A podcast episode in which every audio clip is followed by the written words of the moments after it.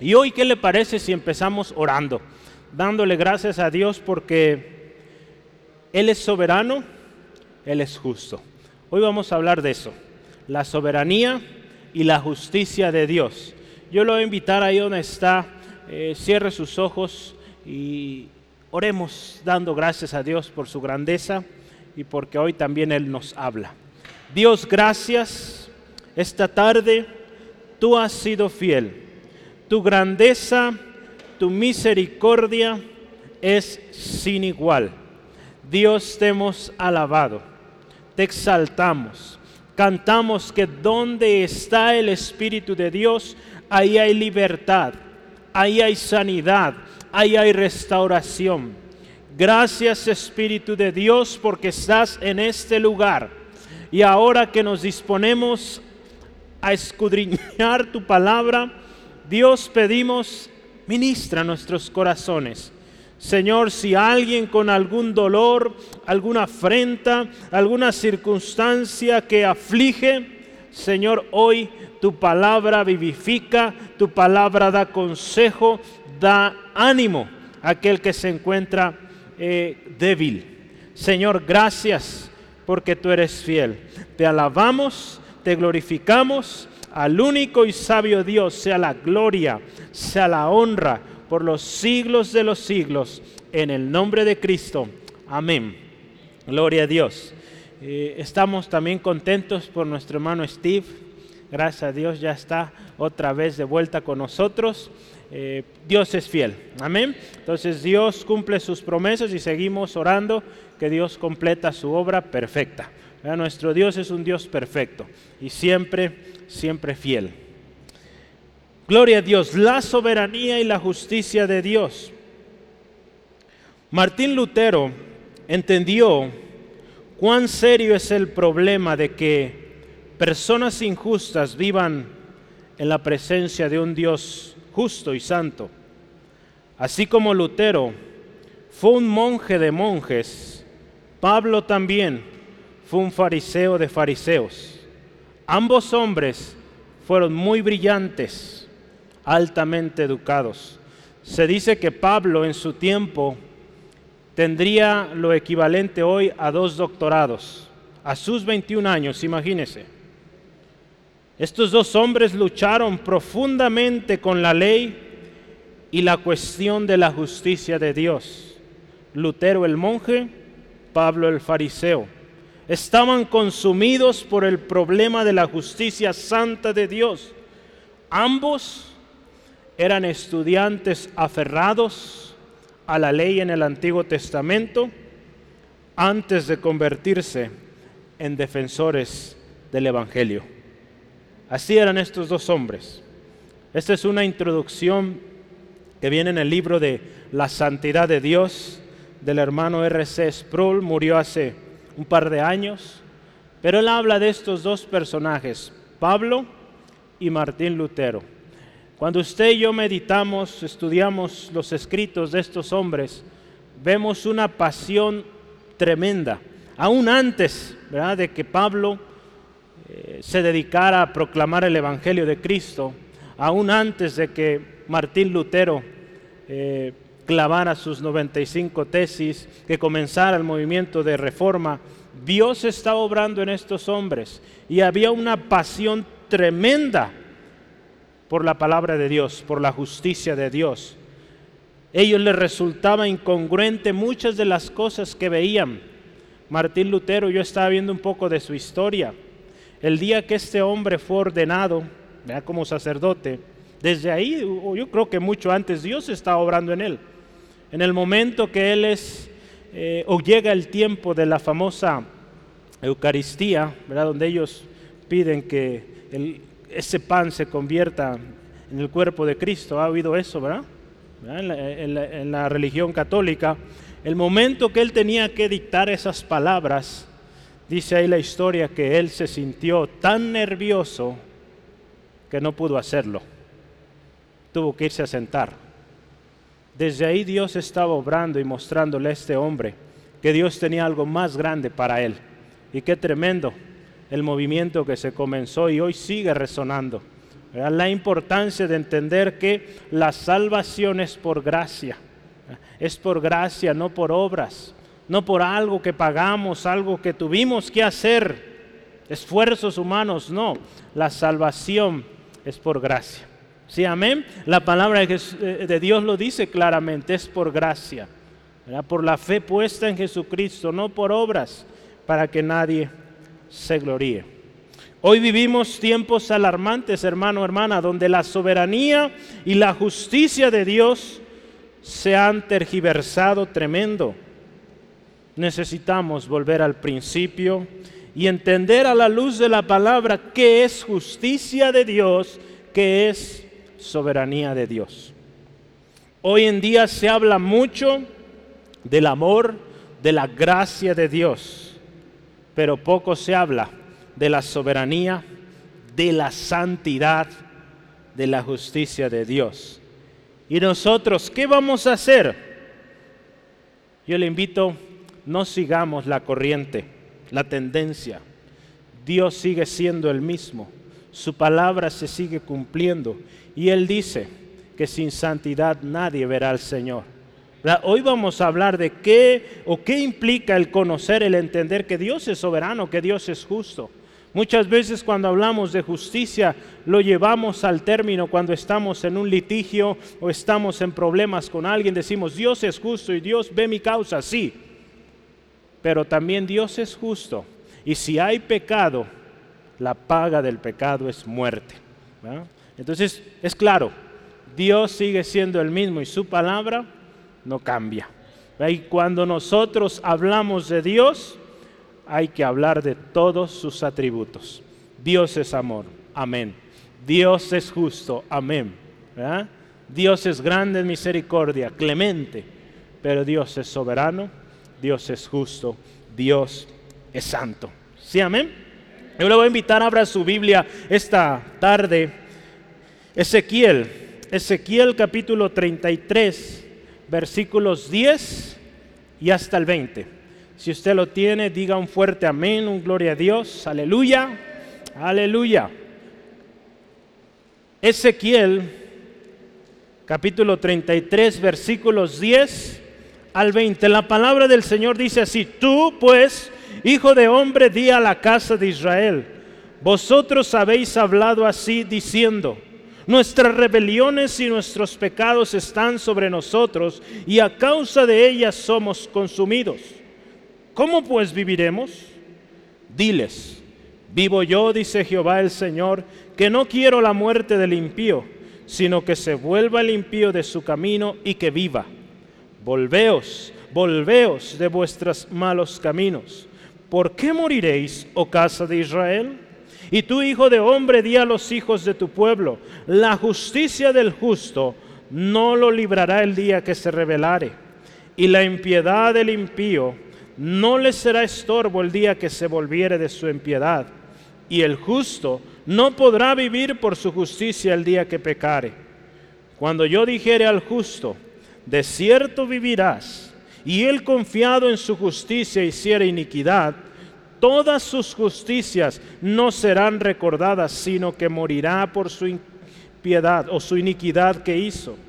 Y cuando yo dijera al impío, de cierto morirás, si él se convirtiere de su pecado e hiciere según el derecho y la justicia, si el impío restituyera la prenda, devolviere lo que hubiera robado y caminara en los estatutos de la vida, no haciendo iniquidad, vivirá ciertamente y no morirá. No se le recordará ninguno de sus pecados que ha cometido, sino según el derecho, hizo según el derecho que había cometido hizo según el derecho y la justicia, perdón, vivirá ciertamente.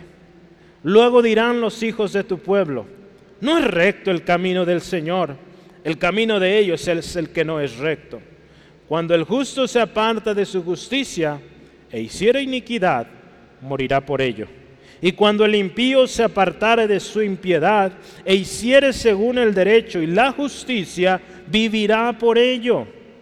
Y dijisteis, no es recto el camino del Señor. Yo os juzgaré, oh casa de Israel, a cada uno conforme a sus caminos. Fíjese, Dios es quien juzgará a cada uno conforme a sus caminos. Ahí en sus notas usted tiene primero Dios y si gusta subraya ahí, no, no quiere la muerte del impío. Partimos de ahí. Dios no quiere la muerte del pecador. Dios no quiere, hermano, hermana, que el pecador perezca. Si sabía eso. ¿Ah? Dios quiere, dice la palabra, que todos procedan al arrepentimiento. Es grande en misericordia. Y Él no quiere que perezca el pecador. Hay una pregunta aquí interesante en el pueblo de Israel. En el versículo 10, al final de este versículo, ¿qué dice? Una pregunta dice, ¿cómo pues viviremos?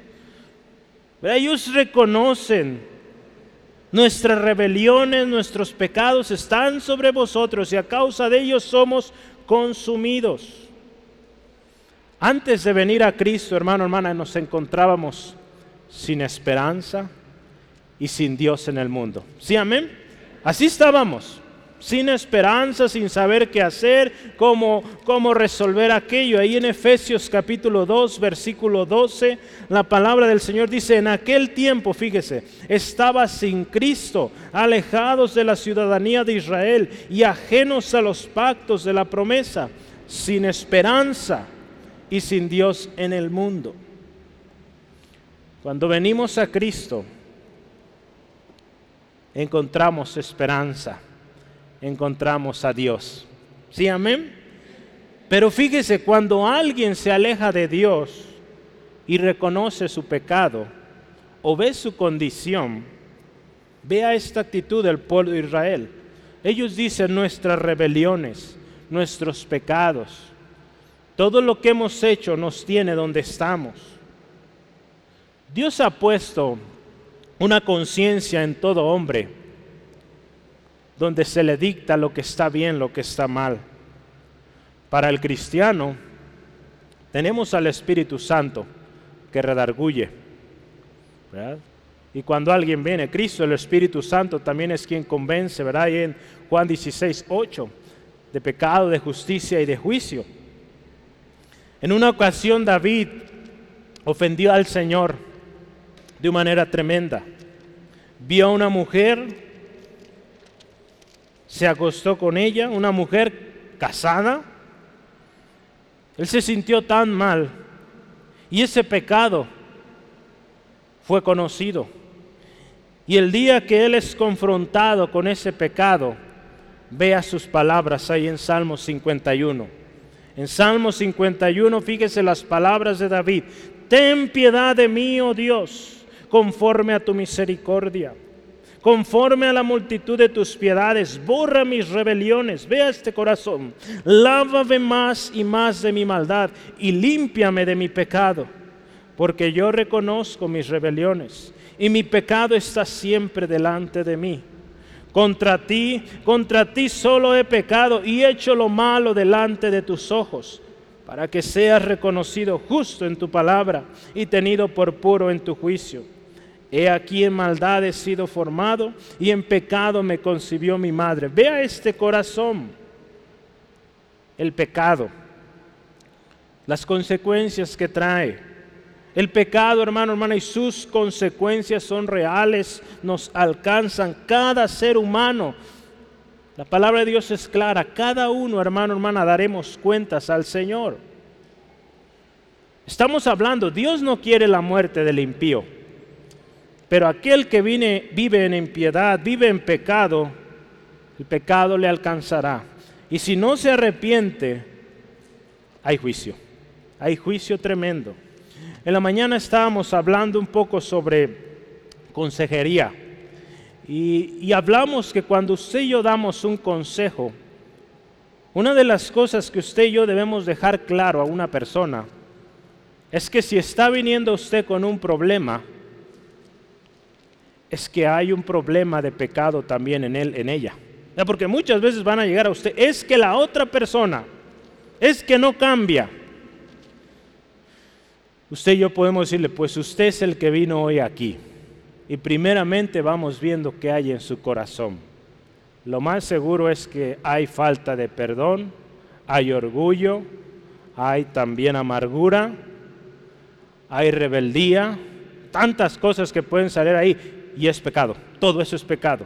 Entonces primero hay que hacerle ver a la persona que hay pecado y que hay que arrepentirse si realmente queremos un cambio en nuestra vida. Amén. Si queremos un cambio, necesitamos reconocer primero que hay un problema en nosotros. Sí, la otra persona tiene su problema, claro, pero empezamos en nosotros. Sobre todo si aquella persona no es creyente, ¿verdad? Ella o él no están viniendo a, consejería. Nosotros somos los que vamos, entonces empezamos en nosotros. El cambio empieza en uno mismo. ¿Sí, amén? ¿Sí? Gloria a Dios. Entonces, esto es eh, el pecado, hermano, hermana. Cada uno seremos juzgados. Fíjese, 31.30 de Jeremías. Vamos, ahí está, Jeremías 31.30. Yo quiero que lo leamos rápidamente. Dice así la palabra de Dios. Sino que cada uno, o sino que cada cual morirá por su propia maldad.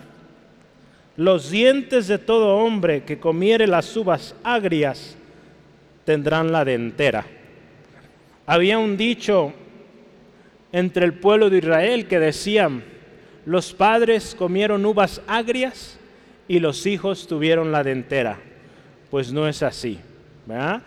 Aquí dice, cada cual morirá por su pecado y si los padres comieron las uvas agrias, ellos mismos tendrán la dentera. ¿Qué es la dentera? ¿Sabe qué es la dentera? Cuando usted come algo muy ácido, ¿qué sucede en los dientes? Se siente tremendo. ¿verdad? Eso es la dentera, lo que se siente en los dientes cuando comemos algo muy ácido. Entonces vea, cada cual dará cuentas al Señor. Hay un texto más, Ezequiel 18:20, un poquito antes de nuestro texto base. Ezequiel 18, versículo 20, dice así la palabra de Dios. El alma que pecare, esa morirá. El Hijo no llevará el pecado del Padre ni el Padre llevará el pecado del Hijo. La justicia del justo será sobre él, será sobre él, y la impiedad del impío será sobre él. Entonces, cada uno, hermano, hermana, daremos cuenta. Y la pregunta que hace el pueblo de Israel aquí es, ¿cómo pues sobreviviremos? O viviremos, dice ahí. Es una pregunta válida, porque usted y yo acabamos de ver las consecuencias del pecado. Ahí en Romanos 6:23 dice que la paga del pecado es muerte. No hay más. Entonces, esta pregunta que ellos hacen es válida. Entonces, ¿cómo le vamos a hacer? Y Dios les dice algo ahí. En el versículo 11, Dios les dice, ¿qué es lo que Él quiere?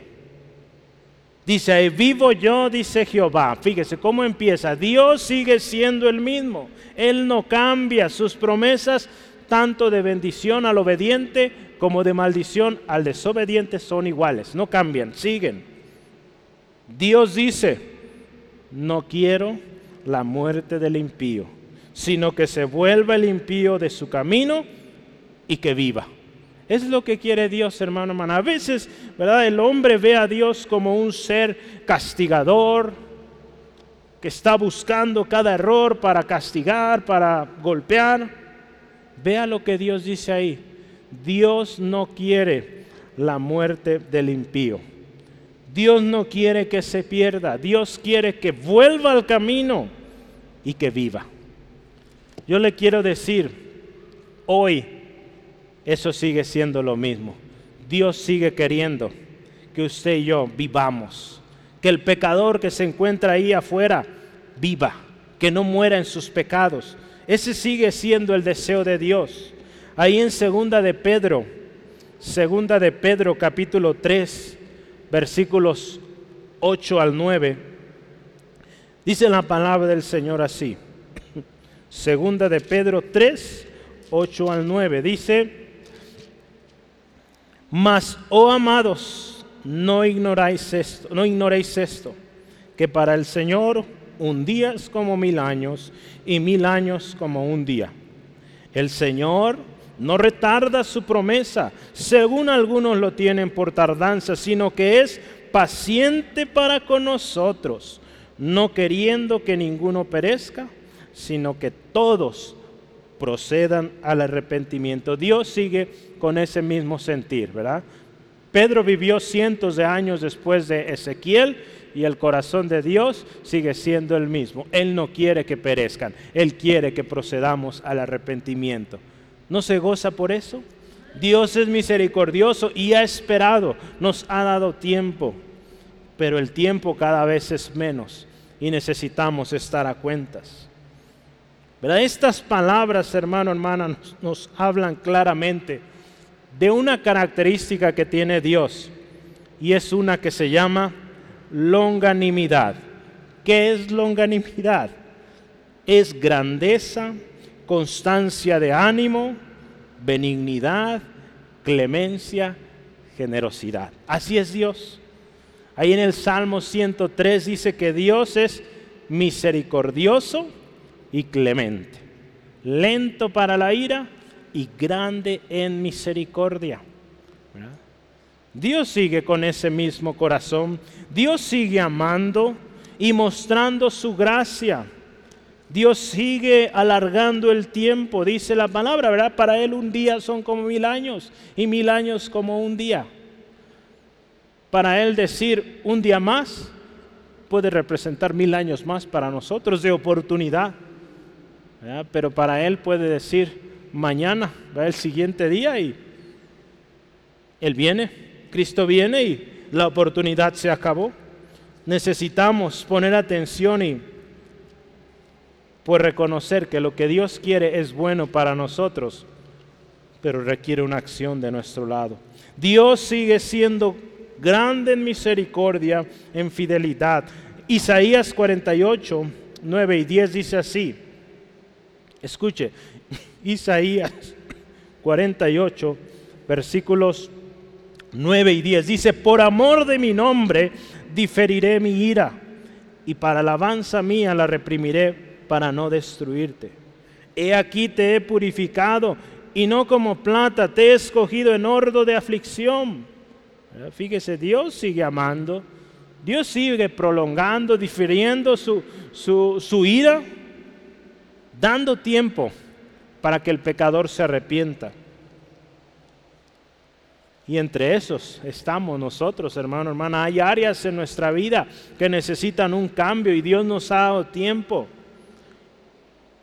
Y créame, si hoy usted está aquí es porque Dios tiene un propósito para usted. Y hoy el Señor quiere recordarle, has tenido tiempo, ¿cuándo vas a cambiar? Yo en unos momentos le voy a leer unos pasajes, unas historias. Y que se hablaron hace más de 100 años y tenía un tremendo mensaje este hombre y hablaba así. Hermanos, alto, atención, necesitamos un cambio. Jeremías 31, versículos 3 al 4 también dice así. Jehová se manifestó a mí hace ya mucho tiempo diciendo, escuche esto, con amor eterno te he amado. Por tanto, dice, te prolongué mi misericordia aún te edificaré y serás edificada, oh Virgen de Israel. Todavía serás adornada con tus panderos y saldrás en alegres danzas. Alegres danzas. Dice ahí, tanto amor del Señor que ha prolongado su misericordia. Gracias a Dios, porque como, por, como es Él, ¿verdad? Porque quizá, imagínense, si nosotros fuéramos por un momento se nos diera la oportunidad de ser Dios, yo creo que a varios les hubiéramos dado cuello. Gracias a Dios, no, no tenemos esa oportunidad. Él es el juez justo. Y Él ha prolongado su misericordia. Eso es lo más hermoso. Pero el tiempo cada vez es menos. Dios primero dice, yo no quiero que el impío muera.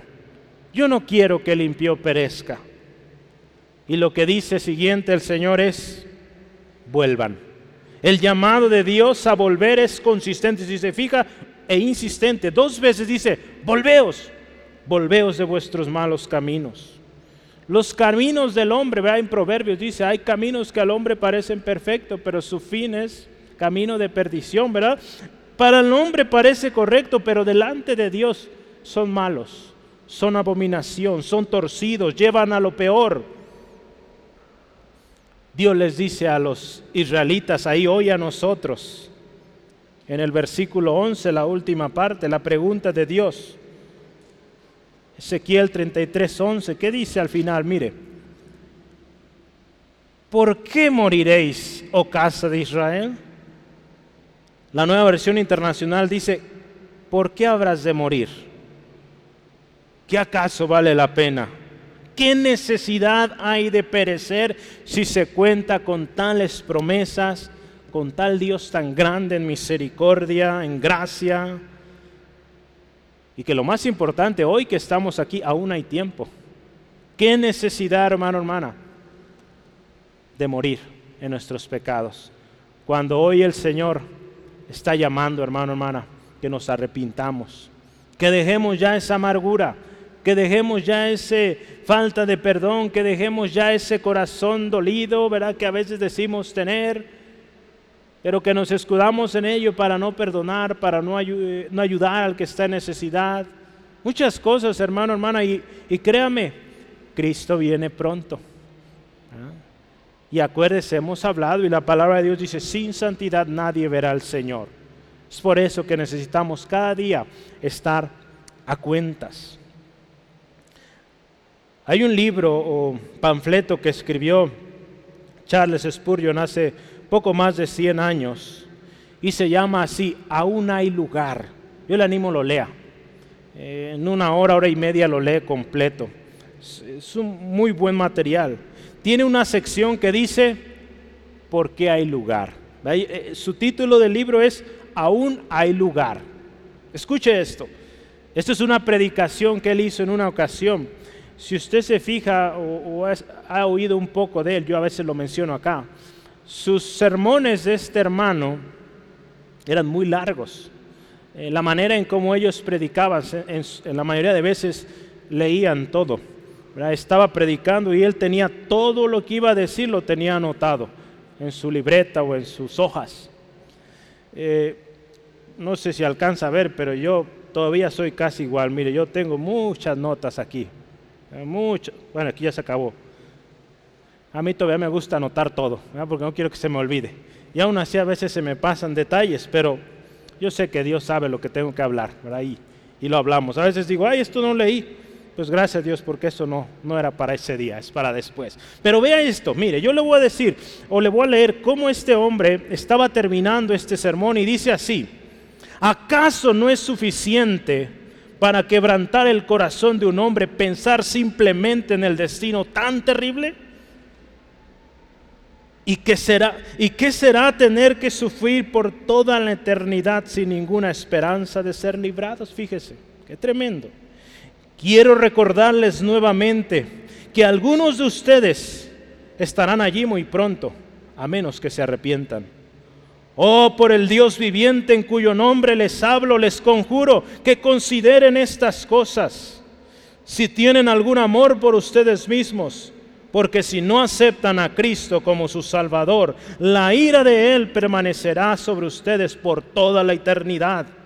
Si desprecian el mensaje de Dios, ¿Cómo escaparán de la ira si descuidan una salvación tan grande? Pecador, ¿estás resuelto a tener tu habitación en el infierno? Alma, ¿has fijado tu corazón en ello? ¿Darás tu mano a Satanás esta noche y le prometerás ser su esclavo para siempre jamás? Alto ahí, hombre. Esta puede ser la última vez que tu conciencia se alarme Así que te conjuro a confiar en Cristo antes que yo me despida de ti para que te vayas a tu casa. Piensa siete veces antes de rechazarlo una vez más. No vaya a ser que el Espíritu Todopoderoso, despreciado y entristecido, se aparte de ti y nunca más vuelvas a batallar o vuelva a batallar contigo. Fíjese qué tremendo, ¿verdad? Este mensaje. Pero qué firme esa urgencia de estar atentos. Fíjese estas palabras que dice ahí. Si desprecias el mensaje de Dios, ¿cómo escaparás de la ira? Descuidando tal salvación. Esta última parte me llama la atención. ¿Estás resuelto a tener tu habitación en el infierno? Cuando desobedecemos, cuando atesoramos amargura, pecado en nuestros corazones, vea lo que estamos haciendo, reservando un lugar en el infierno. Yo creo que nadie queremos reservar eso, amén. Nosotros queremos reservar un lugar en la presencia del Señor, en esas moradas que Cristo Jesús vino a preparar, fue a preparar más bien. Eso yo creo que todos queremos. Entonces el Señor hoy nos llama y nos dice, vuelvan. Dios no quiere la muerte del impío, Dios quiere que vuelva. ¿Cuál será nuestra respuesta ante tal insistencia, tan llamado alarmante de Dios? Hay dos preguntas. ¿Volverás a Dios de todo corazón y te aferrarás a su camino que es Cristo Jesús? Espero todos estemos ahí. ¿O darás tu mano a Satanás y prometerás ser su esclavo para siempre? Espero no haya ahí nadie. ¿Qué vamos a hacer, hermano, hermana? Dios no quiere la muerte del impío, pero si el impío permanece en su pecado, se perderá. Y también Dios nos habla del justo, de aquel que es justo, pero que se aparta. El destino también es la muerte. Y vamos al siguiente punto ahí en sus hojitas. La justicia del justo y la impiedad del impío. Yo ahí quise ayudarle un poco. Le hice unas divisiones y vamos a ver, yo le animo, vaya llenando los espacios ahí en su hoja y vamos juntos a, a meditar esta palabra. La justicia del justo. ¿Qué dice número uno ahí en el versículo 12?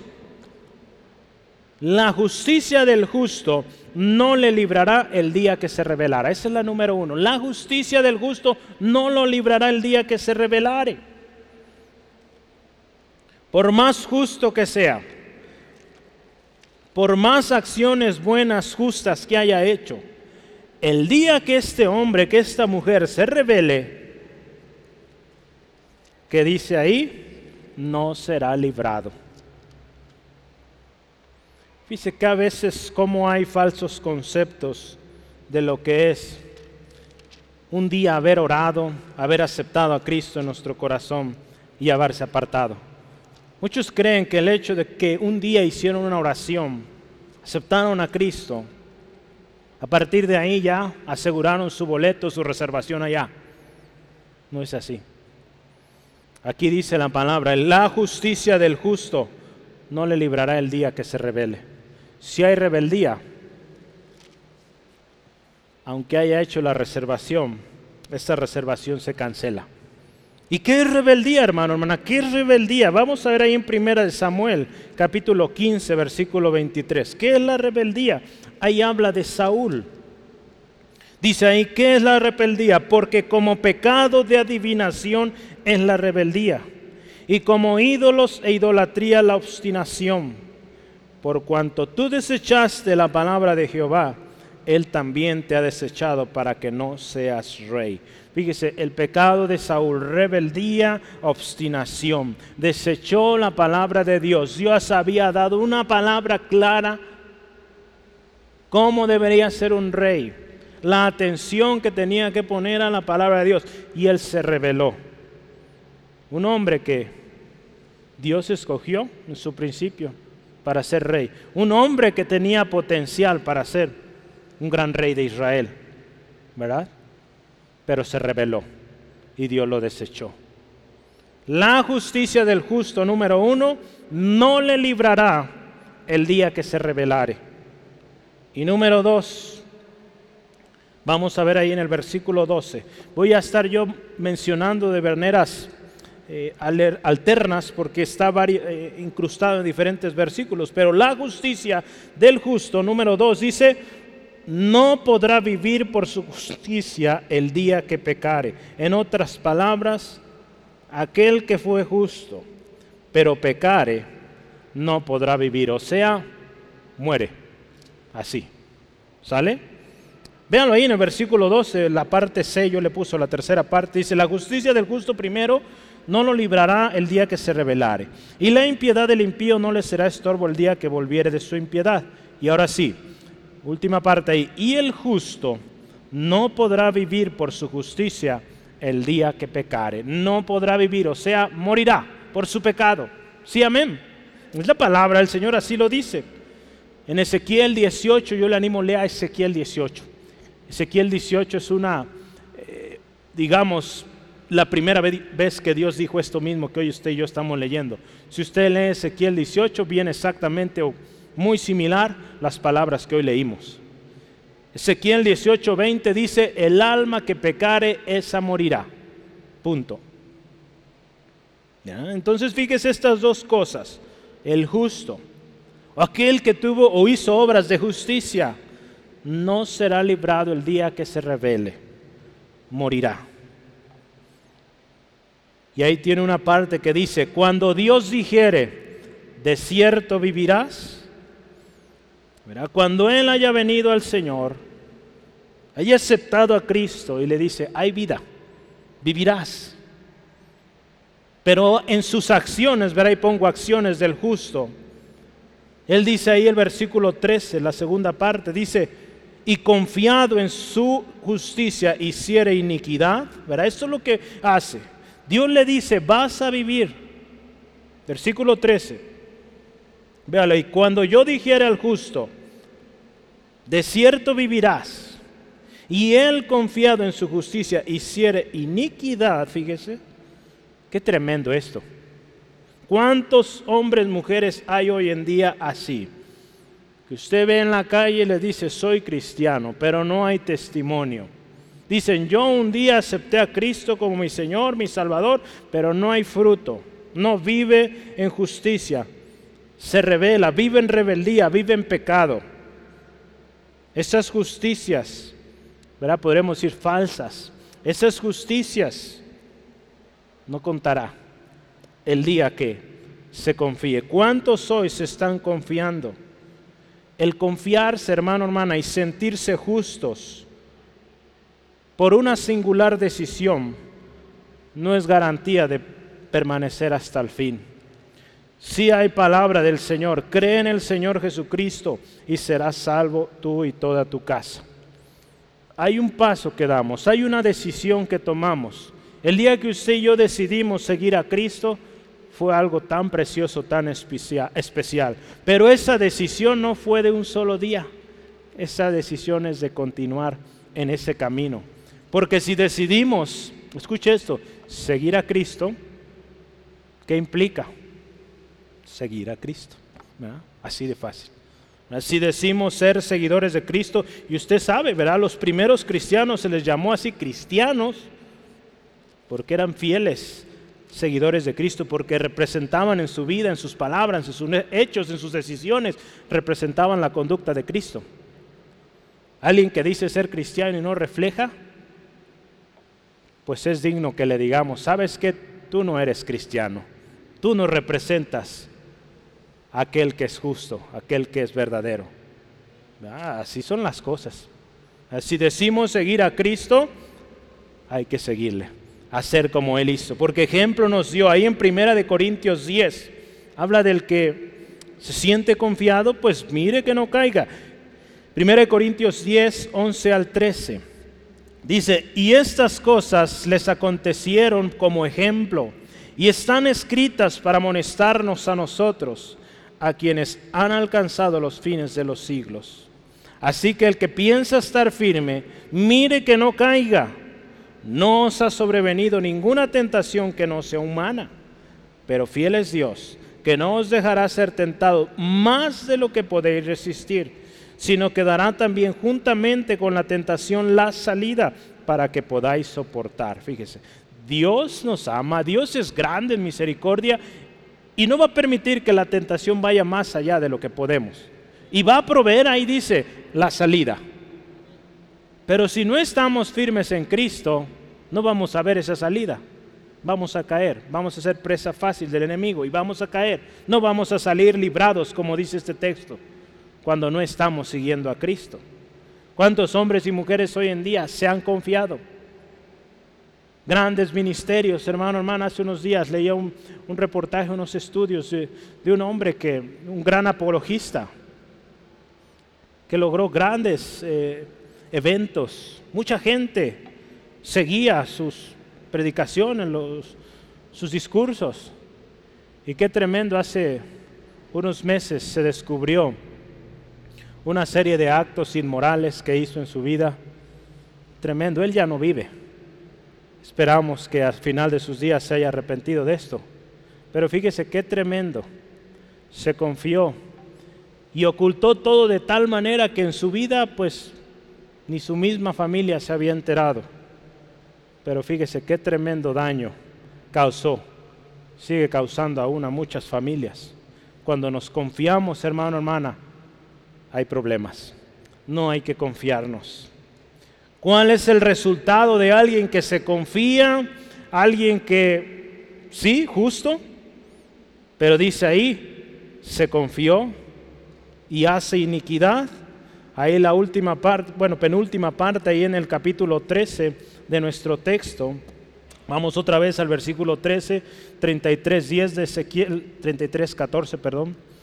Voy 13, 14, es ya me revolví con los números. 13. Estamos en el 13. Véalo. Ezequiel 33.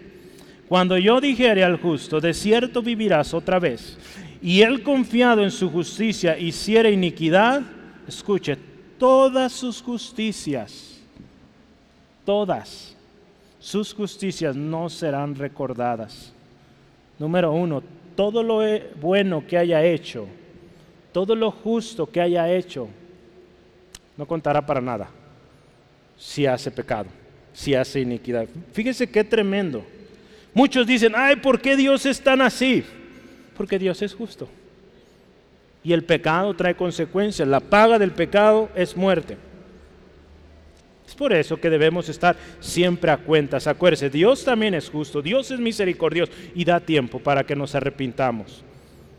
Ahí en Lucas 16, 15, fíjese, eh, Jesús, perdón, hablando sobre la parábola del mayordomo infiel, en este momento se dirige a los fariseos y les dice, vosotros sois los que os justificáis a vosotros mismos delante de los hombres, mas Dios conoce vuestros corazones, porque lo que los hombres tienen por sublime delante de Dios es abominación. ¿Verdad? Fíjese qué tremendo cosas que para el hombre parecen ser dignas de reconocimiento, dignas de honor. Vea lo que Dios dice, es abominación. Porque hay orgullo, porque hay actitudes, hay ventaja, se está buscando reconocimiento tanto. Entonces dice, todas las justicias, todas esas justicias dice, el día que peque, no le serán recordadas. Y ahí número dos, en el resultado, morirá por su iniquidad, por la iniquidad que hizo. Usted ve ahí en Segunda de Crónicas, cuando Saúl pecó, ¿qué sucedió? Segunda de Crónicas es segunda, deme un segundo.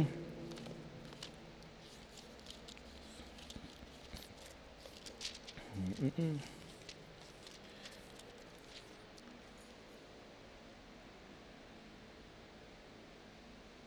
No es, no es segunda, es ahí que está primera. ¿va? Yo aquí tengo segundo y de ahí está bien. Sí, es bueno que lo tiene ahí bien Joel. Primera de Crónicas 10:13. Así es, Saúl. Dice, así murió Saúl por su rebelión. La rebeldía trae muerte, con que prevaricó contra Jehová, contra palabra de Jehová, la cual, fíjese, no guardó. Y porque consultó una divina, Dios había sido claro en la ley de Moisés, en la ley que fue dada al pueblo, decía que no debían consultar a divinos. dice, y no consultó a Jehová. Por esta causa lo mató y traspasó el reino a David, hijo de Isaí. El pecado, hermano, hermana, trae consecuencias. Y tarde o temprano nos alcanza si es que no nos arrepentimos. hay consecuencias. En Cron Ezequiel capítulo 18, versículo 4 dice ahí, he aquí, ve a Dios aquí diciendo, he aquí todas las almas son mías, como el alma del Padre, así el alma del Hijo es mía. El alma del que pecare, ese morirá. Es justo el Señor, hermano, hermana. Y las consecuencias, el resultado de estas acciones que veíamos. ¿Cuáles fueron las acciones? Confiarse en sus justicias pasadas, relajarse, dejar de buscar a Dios, dejar de buscarse al Señor, dejar de congregarse. Ahí también está incluido esto. La palabra de Dios nos exhorta en Hebreos, no dejarse, no dejar de congregarse como algunos tienen por costumbre, porque es costumbre de algunos el alejarse del Señor, el confiarse en que yo sé, yo sé mucho de la palabra, yo puedo solo, trae sus consecuencias, porque tarde o temprano cae. No hay quien le dé palabra, no hay quien esté ahí para decirle, hermano, necesitas corregirte. Por eso es parte importante la iglesia, hermano, hermana. Porque si bien nos edificamos unos a otros, también nos exhortamos, nos decimos, hermano, esa área necesitas cambiar. Para eso es la iglesia, hermano, hermana. Para eso son los eh, dones, ministerios que dio la iglesia, para que sea edificada a sí misma. Si alguien no está siendo parte de la iglesia, corre este grave peligro. Vamos a la segunda parte ahí que usted tiene, la impiedad del impío. La impiedad del impío dice, fíjese qué hermoso es nuestro Dios. Versículos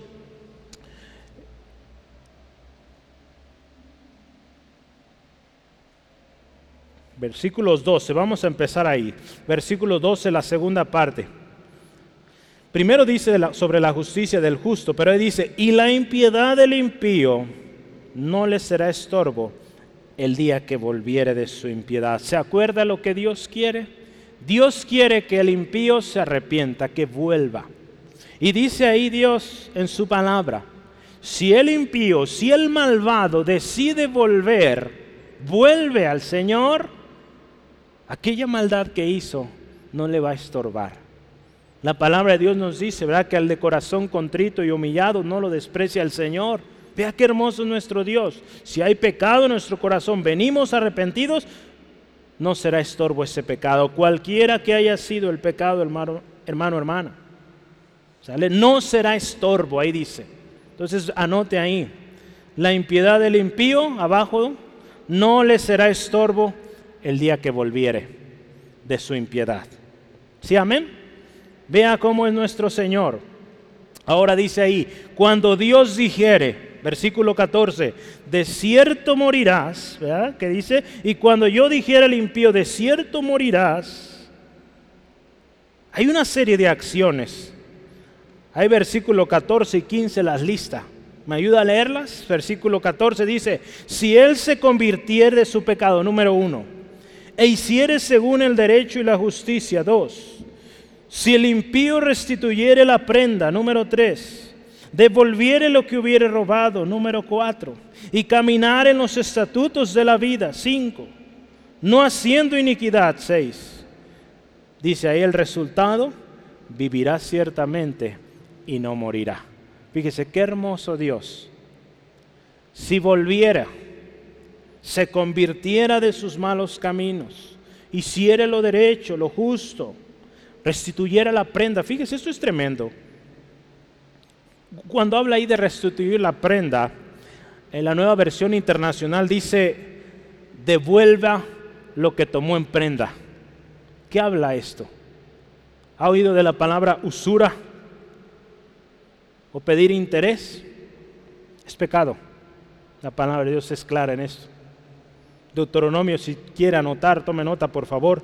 Deuteronomio 23, versículo 19 y Proverbios 28, 8. Dale tres, Joel, por favor. Tres. Anote esos últimos dos textos. La usura, el prestar dinero con interés, ¿verdad? Es pecado. Alguna vez platicamos con un familiar y no lo quería reconocer, pero es pecado, la palabra de Dios lo dice. Y quien hace eso necesita arrepentirse, pedirle perdón al Señor. La usura, devolviendo, dice, lo que hubiera robado. Caminar en los estatutos de la vida, no haciendo iniquidad. Por tiempo no, no podemos leer, yo aquí quería leerlo completo, pero lea Jonás capítulo 3, ¿verdad? Porque ahí está, a Jonás 3. Jonás 3 nos habla de la historia de Nínive, una ciudad que recibió un anuncio de, de un juicio de Dios. Venía a juicio. Y usted ve ahí, eh, hermano, hermano, quédese sentadito un ratito, por favor, ¿sale? Entonces, fíjese, Nínive, una ciudad pecadora, una ciudad que estaba obrando de manera incorrecta delante de Dios. Dios les envió un mensaje y les dice arrepiéntase, porque si no se arrepienten el juicio viene. ¿Y qué hizo esta ciudad? Hizo todo esto que vemos también aquí en Ezequiel. Se convirtieron de su pecado, hicieron lo derecho proclamaron ayuno, pusieron, restituyeron, hablando ¿verdad? de varias cosas aquí. Lo que habían hecho mal, se arrepintieron. ¿Y qué sucedió al final? Si usted ve ahí, vea, vamos rápido a Jonás capítulo 3, al menos eh, para ver cuál fue el final cuando ellos hicieron esto, porque vamos a ir al resultado. ¿Qué sucedió?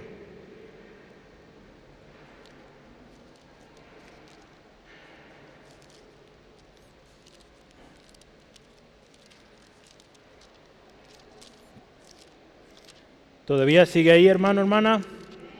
Sí, amén. Jonás capítulo 3, vea, el versículo 10. Dice, y vio Dios lo que hicieron, que se convirtieron de su mal camino y se arrepintieron del mal que habían que había dicho que les, perdón, y se arrepintió del mal que había dicho que les haría y no lo hizo. Otra vez, vamos a leerlo. Aquí yo me confundí en las palabras. Vamos una vez más. Y vio Dios lo que hicieron, que se convirtieron de su mal camino. Vea lo que hicieron. ¿Y qué hizo Dios? Y se arrepintió del mal que había dicho que les haría y no lo hizo. Vea Dios, movido a misericordia. Cuando el impío vuelve, cuando el impío se arrepiente, Dios lo ve y dice, no hace lo que había pensado hacerle. Fíjese qué hermoso nuestro Dios. Pero hay que actuar, hay que hacerlo. En nuestro texto, ¿cuál fue el resultado?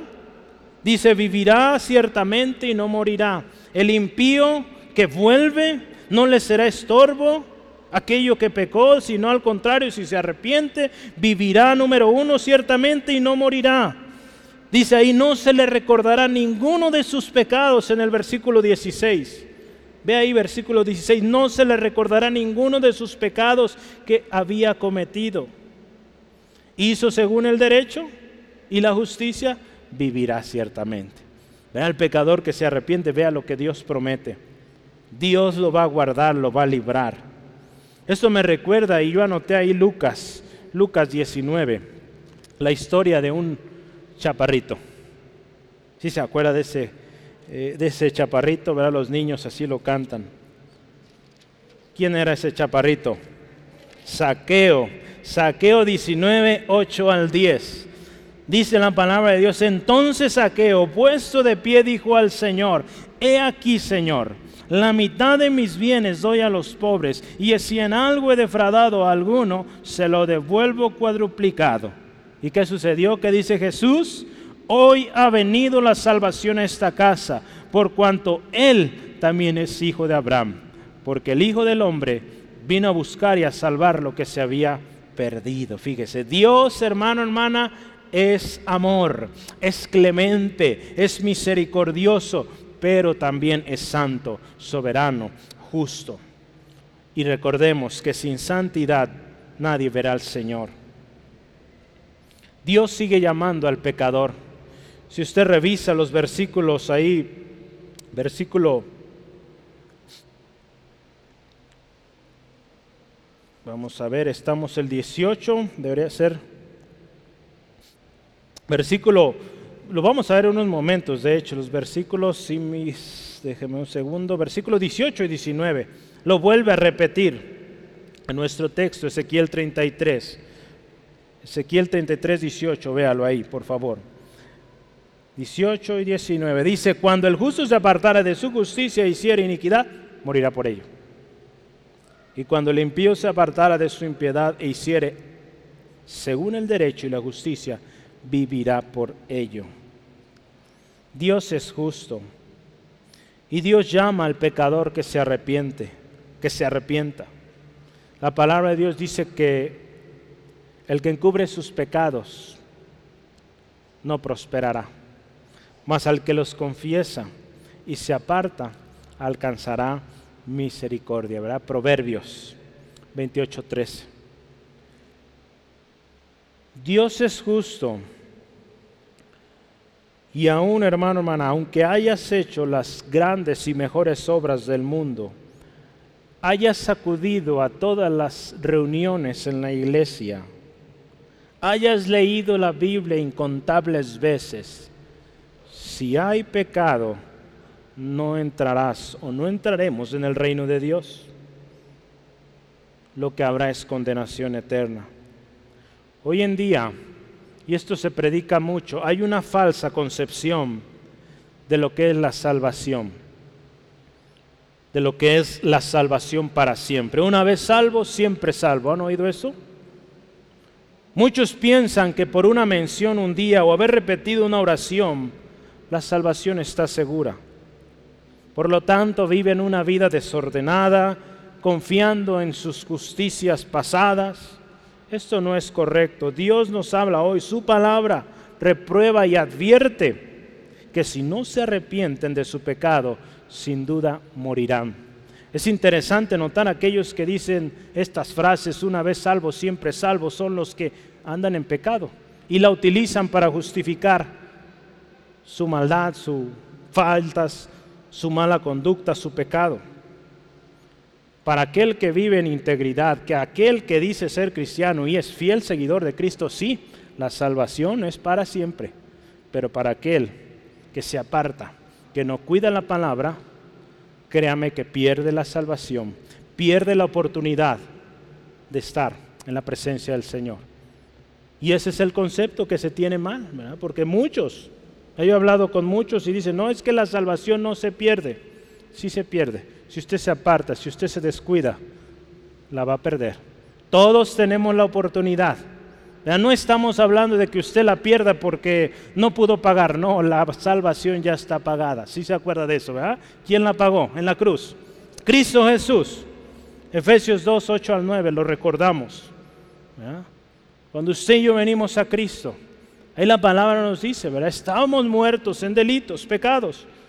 Fue por gracia, por haber puesto nuestra fe en el Señor Jesucristo, somos salvos tomamos una decisión de seguirle hasta el fin. Cuando usted y yo decidimos seguir a Cristo es una decisión definitiva y hasta el fin.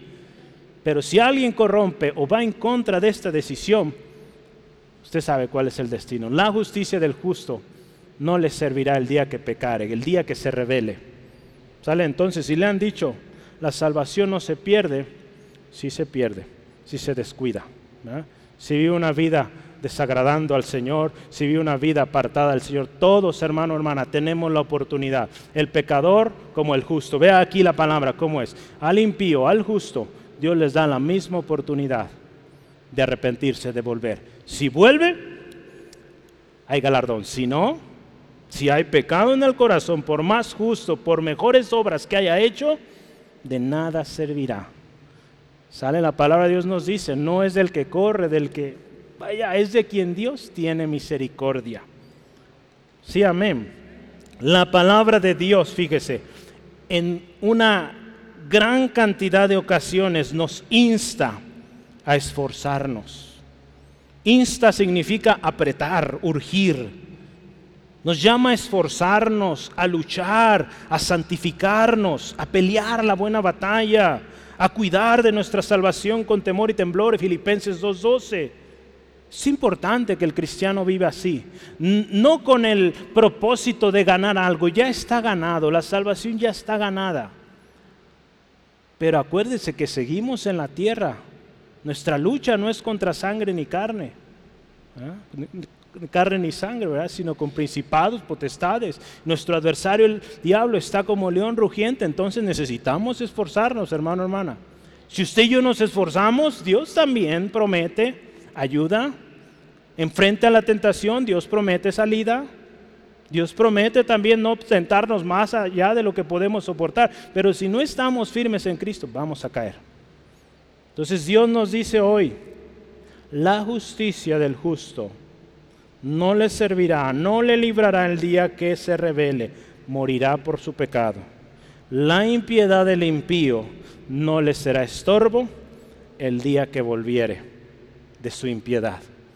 Yo creo que aquí en este grupo habemos muchos, me incluyo. Hay cosas que están mal en nuestras vidas, pero si volvemos, alcanzamos misericordia. ¿Sí, amén? Gloria al Señor. El camino de Dios es justo, último ahí en sus hojas. El camino de Dios es justo. Si usted se fija los versículos 17 al 20, hay una serie de, de, argumentos, palabras del hombre y dice, no es recto el camino del Señor. Es injusto en su manera en cómo actúa. En otras palabras dice, ¿cómo un Dios, no sé si ha escuchado esto, yo creo mucho lo hemos oído, cómo un Dios de amor, de misericordia es capaz de castigar de tan brutal manera? ¿Cuántos han dicho esto? ¿Cómo un Dios que es justo, que ama, que es misericordioso? Pues ahí está la clave, es justo, es justo, es soberano. La paga del pecado es muerte, las consecuencias del pecado son fatales, son brutales. No hay de otra. Ahí Dios también muestra su gracia, su fidelidad a su palabra, su, su justicia. ¿Cuántos hemos escuchado? Yo creo que Dios no quiere que yo sea infeliz. Para justificar su situación pecaminosa, justificar que está llevando un matrimonio, una familia, una iglesia, un ministerio, una familia de manera incorrecta. ¿Cuántos usan esta frase? No creo que Dios quiera que yo sea infeliz. ¿Ah? Viene de matrimonios fracasados y van a, o están buscando otro más para fracasar otra vez, porque ese no es el principio del Señor. ¿Cuántos han dicho esta frase? En nombre del Señor diciendo, Dios no quiere que sea infeliz. El pecado trae consecuencias y Dios nos llama a volver. Yo le voy a leer una porción de, del libro este de La Santidad de Dios del autor R.C. Sproul. Dice, quien lee el Antiguo Testamento, escuche con mucha atención, quien lee el Antiguo Testamento debe luchar con la aparente brutalidad del juicio de Dios que se encuentra allí. Algunas personas ven esto como razón suficiente para rechazar el cristianismo de plano. Vea cuántos al ver las matanzas que había ahí a los pueblos que fue conquistando Israel dicen, no, yo no quiero un Dios así. Otros, fíjese, otros tratan de suavizar el golpe, convirtiendo el Antiguo Testamento en una parábola religiosa o aplicando un método de corta y pega, asignando los pasajes más brutales al nivel de solo un mito. Algunos, escuche esto, esto es tremendo, algunos incluso llegan a argumentar que el Dios del Antiguo Testamento es un Dios diferente al, al del Nuevo Testamento. Fíjese, qué tremendo. Dios es el mismo ayer, hoy y siempre. A ellos dicen que es un Dios sombrío, de mal genio, una especie de deidad demoníaca cuyo ira ardiente está por debajo de la dignidad del Dios del Nuevo Testamento. No es así. Dios es el mismo. Dios no cambia. El mismo Dios del Antiguo Testamento es el mismo Dios del Nuevo Testamento y es el mismo Dios hoy y lo será por los siglos de los siglos. Dios sigue siendo el mismo. Él no cambia. Dios sigue siendo soberano, sigue siendo justo. Ya decíamos, versículo 18 y 19 repite esto, el justo que se aparta de la justicia perece, morirá. El impío que vuelve de su impiedad vive. Dios es perfecto, hermano, hermana. Dios es perfecto, soberano y justo. Vemos su soberanía en el último versículo, versículo 20 de nuestro texto hoy. ¿Qué dice ahí la última parte? El último enunciado. Dice, yo os juzgaré. Ahí nos habla de la soberanía de Dios. Yo, nadie más, solo Dios, el gran yo soy, el alfa y el omega, el principio y el fin, Él. Apocalipsis 1.8. Cuando hablamos de soberanía o alguien soberano es alguien que ejerce o posee la autoridad suprema, muy grande, elevado, extraordinario. Así es Dios. Él es soberano, hermano, hermana. Dios ejerce su soberanía de manera libre e independiente de cualquier idea, de cualquier ideología, porque hoy el hombre quiere adaptar o dar una definición de Dios de acuerdo a lo que él quiere o lo que ella quiere. No es así. Dios no es una moda, Dios no es algo que el ser humano se figuró, algo que filosofaron muchos hombres. No, Dios es real. Dios es soberano y Dios es justo. Dice ahí la palabra, a cada uno conforme a sus caminos. Dios es justo, Dios juzgará a cada uno conforme a sus caminos. La palabra de Dios dice así en Romanos 14, 12 de manera que cada uno de nosotros dará a Dios cuentas de sí. ¿Qué pues diremos? Romanos 9. Que hay injusticia en Dios en ninguna manera. Pues a Moisés dice, tendré misericordia del que yo tendré misericordia. Y me compadeceré, me compadeceré del que yo me compadezca. Así que no depende del que quiere ni del que corre, sino de Dios que tiene misericordia. No depende de nosotros, depende del Señor, que es grande en misericordia. ¿Sí, amén? Gloria al Señor. Yo quiero terminar, conclusión ahí con un texto, antes de orar y, terminar este mensaje. Hechos capítulo 17. En una ocasión, Pablo se encuentra en Atenas Dice ahí que había un celo tremendo él, en él al ver tal o tan grande idolatría en este pueblo. Pero como Dios abrió puerta ahí para predicar el Evangelio. Y dice él estas palabras que aplican muy bien para hoy. Pero Dios, habiendo pasado por alto los tiempos de esta ignorancia, ahora manda a todos los hombres, escuche, en todo lugar, que se arrepientan.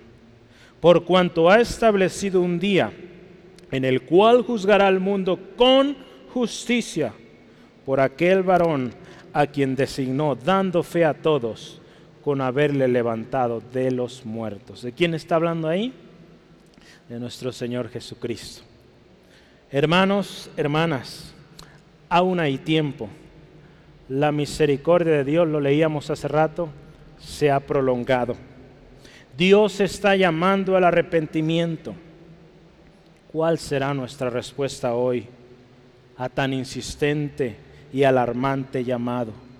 El día del juicio final y definitivo está ya muy cercano. Yo repito estas preguntas de hace unos momentos. ¿Volveremos a Dios de todo corazón y nos aferraremos a su camino que es Cristo Jesús? ¿O haremos la otra parte? que dice darle la mano a Satanás y prometerle ser esclavos para siempre. Espero nadie caigamos en esa categoría. El deseo de Dios, acuérdese, es que todos procedamos al arrepentimiento y así gocemos de la vida eterna que Él tiene.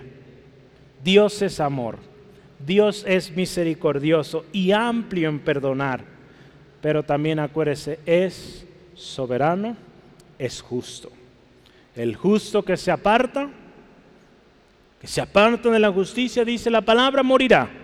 El impío que vuelve de su impiedad vivirá. ¿Qué vamos a hacer? Vivir confiados en nuestras justicias pasadas o probablemente y muy seguros superficiales o vamos a entregar todo al Señor completo y aferrarnos a su camino a la verdad y la vida que es Cristo. ¿Qué le parece si oramos, hermanos? Ahí donde está, por favor, cierre sus ojos y oremos juntos. Dios, gracias por tu palabra hoy. Gracias Dios porque aun cuando tu palabra es como hoy, para algunos de nosotros confrontante, fuerte Señor, Señor, gracias porque aún ahí tú muestras tu amor. Aún ahí, Dios, en este mensaje fuerte, determinante, alarmante, Señor, tú muestras tu misericordia, tu justicia, tu amor, tu soberanía. Dios, gracias.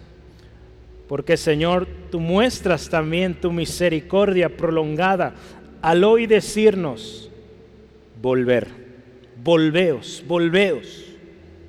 Si es que nos hemos alejado, hemos descuidado tu presencia, tu casa, tu palabra. Señor, hoy pedimos perdónanos. Señor, a recordar, Dios, que por sí solos no somos justos, pero que en ti, Señor, tú nos has justificado, Jesucristo. razón de mucho gozo, de mucha alegría, pero también nos recuerda de esa decisión que un día tomamos de seguir a Cristo hasta el final. Señor, que nuestras palabras que fueron dichas un día, cuando dijimos, te acepto como mi Señor, mi Salvador, no olvidemos que era un compromiso, sigue siendo un compromiso de que tú eres el Señor, de que tú eres nuestro guía, nuestro ejemplo, y tenemos que seguir tu ejemplo. ¿Cómo es que vamos a conocerte? Yendo a tu palabra, yendo a tu presencia, orando teniendo comunión unos con los otros. Ahí seremos edificados, Dios. Hermano, hermana, yo le animo si hoy Señor le llamó a usted y se encontraba alejado, ha descuidado áreas en su vida y está viviendo de justicias pasadas, creyendo que lo que ha hecho en el pasado le justifica para lo que está haciendo hoy para las actitudes que está tomando hoy, las decisiones que toma hoy. Usted hoy escuchó y es palabra de Dios. Las justicias del justo no le servirán el día que se revele, el día que pecare, porque morirá. No habrá oportunidad por más justicias, por más buenas obras, por más buenos hechos, aún cosas hechas en el nombre del Señor. Si hay pecado, recibiremos la respuesta del Señor de que nunca nos conoció y nos dirá, apartaos de mí, hacedores de maldad.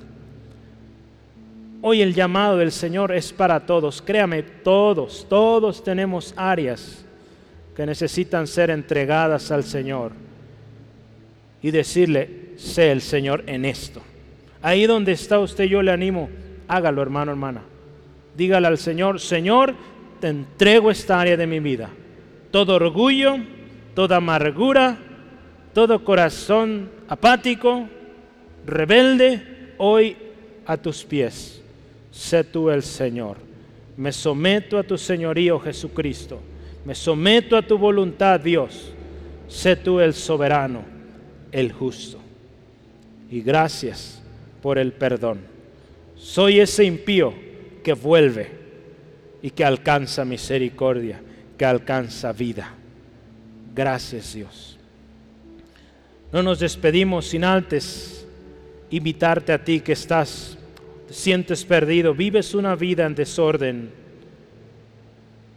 El pecado trae consecuencias en esta vida y aún, y lo más terrible, después de la muerte. Te quiero decir que también hay oportunidad para ti en Jesucristo si tú hoy vuelves a Dios por medio del único mediador que es Jesucristo, podrás gozar de vida eterna. Hoy escuchaste que el impío o el pecador que vuelve alcanza vida. Si hoy esa es tu situación, vives en pecado, no entiendes el porqué de lo que estás pasando, el pecado. El pecado es la razón por la cual el ser humano se ha degradado. Hoy arrepiéntete, pídele a Dios te perdone, pídele a Jesús sea hoy tu Señor. Acepta su perdón y vive ahora para Él. Si lo quieres hacer, te invito, repite estas palabras con todo tu corazón. Es una decisión que hoy tomas y que es para toda la vida.